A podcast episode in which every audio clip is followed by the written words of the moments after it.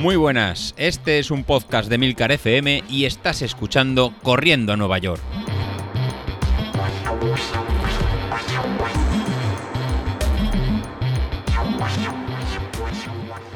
Bueno, otro jueves más por aquí. La verdad que ya son varios intentos de grabación. Eh, ¿Por qué? Pues porque estaba intentando hacer una cosa que al final no me sale. Entonces, pues bueno, voy a, voy a verlo si lo puedo montar de otra manera. Y que quede un poco porque eh, este episodio de podcast no es tanto de audio como que sí es de parte práctica, ¿vale? Entonces, eh, en este caso, el vídeo va a resultar que es fundamental. Y bueno, ahí lo único que puedo decir es que si queréis ver el vídeo, os suscribáis al grupo de Telegram de Corriendo Nueva York ¿vale? Eh, y además incluso en, al de Entrenando Nueva York, ¿no? Para que veáis un poco pues todos los entrenamientos que hacemos, que José Luis se encarga de subir ahí la, tarde antes del día de entrenar, ¿no? Mirad, este, este podcast, al igual que la semana pasada, os hablaba de eh, cómo iniciar los primeros pasos desde que recibimos y lo que significa la potencia y cómo es entrenar por potencia. En este caso lo que vamos a hacer es cómo eh, programar nuestros entrenamientos basados en potencia. Entonces, por aquí, eh, yo, si os recordáis las semanas pasadas, eh, hice, eh, o hace dos semanas, hice el test de potencia crítica con la prueba del 9.3, ¿no? Os comenté que me salieron 399 y que esa potencia normalmente está un poco sobreestimada. Entonces, para ello, lo que he hecho ha sido darle al botón de autocalcular dentro de, la aplicación de Street y me ha bajado la potencia crítica de 399 a 379. Creo que esta es más real de lo que hay, así que en principio lo hemos basado sobre eso. Para, esto, para hacer esto, esta exportación de entrenamiento, esta carga de entrenamiento, si os digo que tenéis que tener cuenta tanto en Street como en Training Peaks. Son, cuentas, son las cuentas gratuitas. ¿Y por qué os digo esto? Porque la suscripción de Training Peaks vale 119 dólares al año. La de Street vale 99 dólares al año, con lo cual serían 210 eh, eh, dólares al año, eh, o 220, perdón. Con 220 dólares podemos comprar una zapatilla, podemos hacer varias cosas, podemos comprarnos ropa, incluso podemos apuntar en alguna carrera.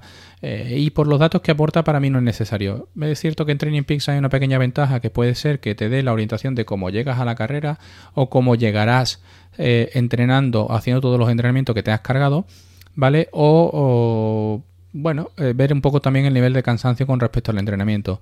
Pero eso también lo podemos ver aquí en la parte gratuita de Street con el Running Stress Balance, que siempre cuando son valores negativos y están por encima de menos 20 es que están sobre, estamos sobreentrenados y cuando están por encima valores positivos por encima de 10 que estamos muy poco entrenados. Con lo cual no me aporta tampoco mucho. Entonces, ¿cómo hacemos primero? Para poner la potencia crítica vamos a hacer, eh, digamos, los pasos desde el comienzo. Si yo ya tengo mi dato de potencia crítica, que es 379 en este caso con el ajuste que hemos hecho, ¿qué es lo que tengo que hacer en Training Peaks? Pues una vez que me creo la cuenta, yo tendría que entrar directamente en este icono que es el usuario, irme a Settings y aquí dentro de Settings, en el panel que sale a la izquierda, irme a Zones. En Zones, mm, digamos que aquí vamos a tener la primera opción es por pulso, cosa que no nos interesa porque nosotros vamos a tener por potencia y lo vemos en el segundo. Mira, yo lo voy a poner aquí para los que vayáis a ver el vídeo, lo voy a poner un poco como lo tenía, ¿vale? Que era con 399. Eh, entonces, como veis, la zona 1 empezaba en 200 vatios y se iba hasta 303. Y la zona 2 iba de 303 a 351. Eh, como ha bajado, yo tengo que corregir esta potencia. ¿Por qué? Porque si no, los entrenamientos me los va a basar en esta potencia, me los va a calcular sobre esta potencia y no es real. Entonces, yo eh, aquí en threshold lo que haría que pondría la potencia crítica que serían 379. En AutoCalculation, lo que en el método, eh, lo que hago es elegir el 80-20 de 7 zonas, que es el que utiliza José Luis para sus entrenamientos. ¿Por qué? Porque hay zonas X e Y que tenemos que evitar en, los entrenamientos, porque son las zonas en las que eh, o evolucionamos muy poco y acumulamos cansancio, o bien nos podemos incluso lesionar sin eh, aportar ningún beneficio. Eh, por, por entrenamientos por intensidad. Entonces le damos a calcular y como veis aquí ya ha bajado un poco las potencias que tenemos antes. Si lo vemos como referencia, ahora partimos desde 190 a 288 cuando antes era de 200 a 303 y la zona 2 de 288 a 334 cuanto antes llegamos a 351. Entonces aplicamos este cambio y le damos a salvar y cerrar. Vale, ya lo tenemos calculado. Entonces ahora qué tenemos que hacer? Pues eh, lo que haremos es que, por ejemplo, nos iremos al jueves y le añadimos un entrenamiento que será de carrera y le daremos un nombre. Y yo le voy a poner un nombre de ejemplo que será jueves de series. ¿Cómo voy a programar este entrenamiento o en qué me voy a basar? Pues si me voy al grupo de Entrenando Nueva York, veo por ejemplo el entrenamiento del martes, que todavía José Luis no ha subido a esta hora, que yo estoy grabando el entrenamiento del jueves.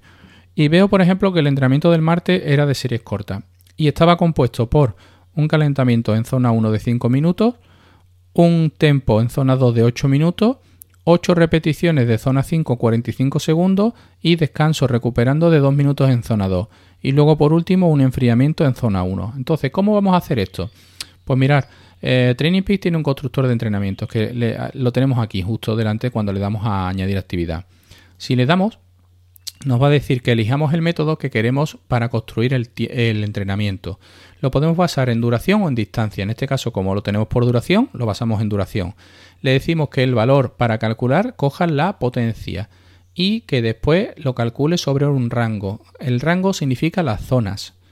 Entonces, aquí como veis ya tenemos el constructor. Aquí tenemos las cuatro modalidades que hay en forma de monofase, ¿vale? Que son calentamiento, activo, recuperación y enfriamiento y luego las que son en dos fases o en subida o en bajada, en dos o en tres fases, ¿no? Entonces, empezamos con un calentamiento, ¿no? Que dijimos que eran de 5 minutos en zona 1. Pulsamos en calentamiento, le cambiamos el tiempo porque sale por defecto y le decimos que son 5 minutos y como veis ya me ha cogido la zona 1 porque es de calentamiento. Para que sea algo distinto, vamos a coger la zona active para el tempo de la zona 2 y esto eran 8 minutos programado en zona 2, que como veis me, cambia me coge la 4 por defecto por la zona que calcula Training Peaks, yo la cambio a la zona 2. Vale, ¿cómo metemos las repeticiones de la serie? Vale, pues la serie tenemos que, digamos, distinguir si son entre eh, serie descanso o si son más pasos. Como son serie descanso, en este caso son dos fases. Entonces, yo le pulsaría aquí a repeticiones en dos pasos. En repeticiones cambio el 4 por un 8 porque eran 8 series y le digo que son series de 45 segundos, en este caso, en zona 5 y que se recuperaban 2 minutos en zona 2. Y por último, el último paso del entrenamiento era un enfriamiento. Este enfriamiento era de 5 minutos en zona 1, con lo cual elijo, cambio este 10 por un 5 para que sean minutos y en zona 1. Como veis ya tengo aquí todo el entrenamiento creado. Ahora, ¿qué hacemos? Guardamos y cerramos. ¿vale? Y lo que tenemos que hacer ahora es irnos a la aplicación de Street en el teléfono. En este caso, una vez que tengo la aplicación en el teléfono, ¿vale? Yo la he puesto en el iPad para que lo veáis mejor. Lo que tenemos que hacer es irnos a configuración Aquí en cuentas conectadas configuraremos la cuenta de Training Peaks, yo ya la tengo configurada, pulsaré y le diré que sincronice los entrenamientos manualmente. Esto lo que hace es que se comunica con Training Peaks y se trae los entrenamientos que hayamos cargado nosotros manualmente, ¿vale? Entonces, con lo cual ya una vez que salimos de aquí, si yo me vengo al calendario, vais a ver que en el día de mañana ya tengo aquí directamente eh, las series o el entrenamiento cargado, ¿vale? Con lo cual ahora ya me aparece en el reloj. Bueno, ahora notaréis un cambio de audio simplemente porque os voy a enseñar cómo eh, estaría ya configurado el entrenamiento en el reloj, ¿vale? Cómo marcar, digamos, cómo decirle a Street que cuando yo pulse pase a la siguiente fase del entrenamiento. ¿Vale? Esto vale para marcar las series manuales, que tanta polémica ha habido con el serie, ahora con el Apple Watch Ultra, de que le han puesto un botón específico de que puede hacer cositas, ¿no? Bueno, pues aquí, eh, con, con los Apple Watch normales ya podríamos hacerlo, ¿vale?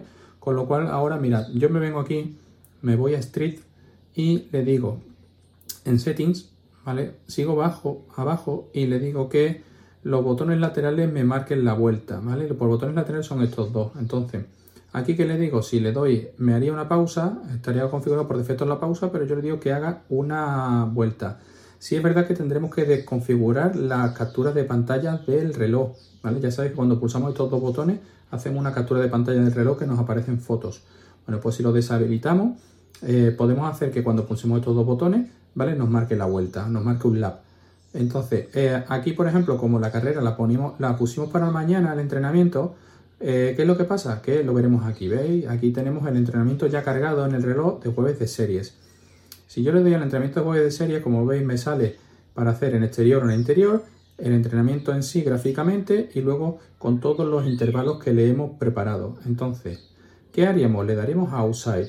Aquí tiene que localizar el GPS y como tengo el, el, puesto las zapatillas al lado de casa, de, al lado de donde estoy grabando, ya se me pone en verde. Cuando le damos a Start, empezamos la primera fase. Como veis, el reloj lo que ha dicho básicamente es que tenemos un intervalo de 5 minutos en zonas desde 190 a 288. Empieza a pitar porque no estoy, me estoy moviendo, ¿vale? Con lo cual, ¿qué es lo que pasa? Que eh, ahí nos va a salir la zona verde que es donde nos tenemos que mover. Eh, si yo pulso ahora y le marco aquí un lap, ¿vale? Me pasa el siguiente intervalo, que era en la zona 2, o 8 minutos en la zona 2, ¿vale? Que en la zona 2 era potencia entre 288 y 334. Como veis ahí está la cuenta atrás de esos 8 minutos.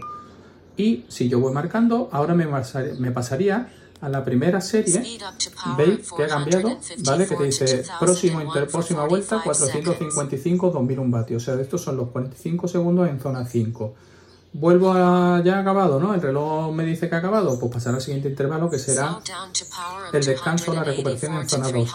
Y así iría hasta el final, ¿no? Y ya lo tendríamos como, así no tenemos que, lo voy a parar, y así no tendríamos que poner ni a tener apuntado el entrenamiento en ningún lado, ni la típica chuleta de me hago, me lo apunto en la mano, o ahora tengo que ir a esta potencia, cuánto era, y este tipo de cosas, ¿vale? Bueno, y hasta aquí el podcast de este jueves. Os ha sido un podcast gráfico, os pido disculpas a los que solamente escuchéis el audio, pero tenéis la excusa perfecta para suscribiros al grupo de Telegram, tanto el de Corriendo Nueva York como el de Entrenando Nueva York. Y por supuesto, os digo una cosa, comprarle los entrenamientos a José Luis, que son importantes y que os dan todo el trabajo hecho. ¿Vale? Y es una inversión muy pequeña, mucho más pequeña que suscribirse a Training Peaks o suscribirse a Street y os va a dar mejor resultado. Así que nos vemos el jueves que viene. Un saludo y hasta luego.